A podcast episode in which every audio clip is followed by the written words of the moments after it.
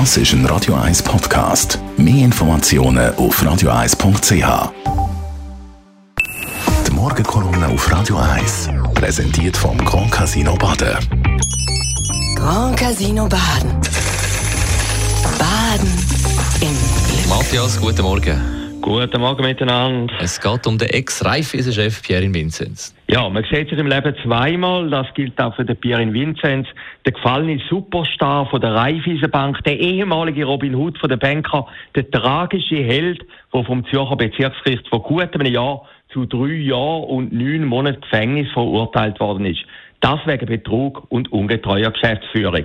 Ein Urteil umfasst 1200 Seiten, etwa gleich viel wie alle Romane von Friedrich Dürrmatt zusammen. Irgendwie scheint es einem aber, dass der Vinzenz-Prozess im Zürcher Volkshaus vor unendlich langer Zeit war. Bilder, wie er mit seiner Sporttasche und seinem Anwalt, dem Lorenz Erni, lässig ins Volkshaus geschlendert ist, kommen einem vor wie aus einem anderen Jahrzehnt. Wo der Vinzenz-Prozess stattgefunden hat, ist der Ukraine-Krieg noch nicht ausgebrochen und vor allem der Untergang von der Credit Suisse ist noch in weiter Ferne gewesen. Wie es Zürcher Obergericht gestern bekannt gegeben hat, soll das Berufungsverfahren im Vinzenz-Prozess erst im Juli 2024 stattfinden, also in über einem Jahr. Und das wegen der umfangreichen Akten, wo alle müssen durchgelesen werden. Sowohl der Pirin Vinzenz wie sein Kumpel Beat Stocker aber auch die Staatsanwaltschaft und die Geschädigten, darunter die Raiffeisenbank, wollen das erstinstanzliche Urteil weiterziehen. Es ist klar, der Vinzenz-Prozess könnte zu einer juristischen Endlossaug werden. Denn nach dem Obergericht kommt noch das Bundesgericht. Und solange Geld für die teuren Anwälte und Staranwälte da ist, wird weitergezogen. Solange jemand die Anwalts- und Gerichtskosten übernimmt, wird prozessiert. Interessant finde ich einen ganz anderen Aspekt und zwar außerhalb vom Juristischen.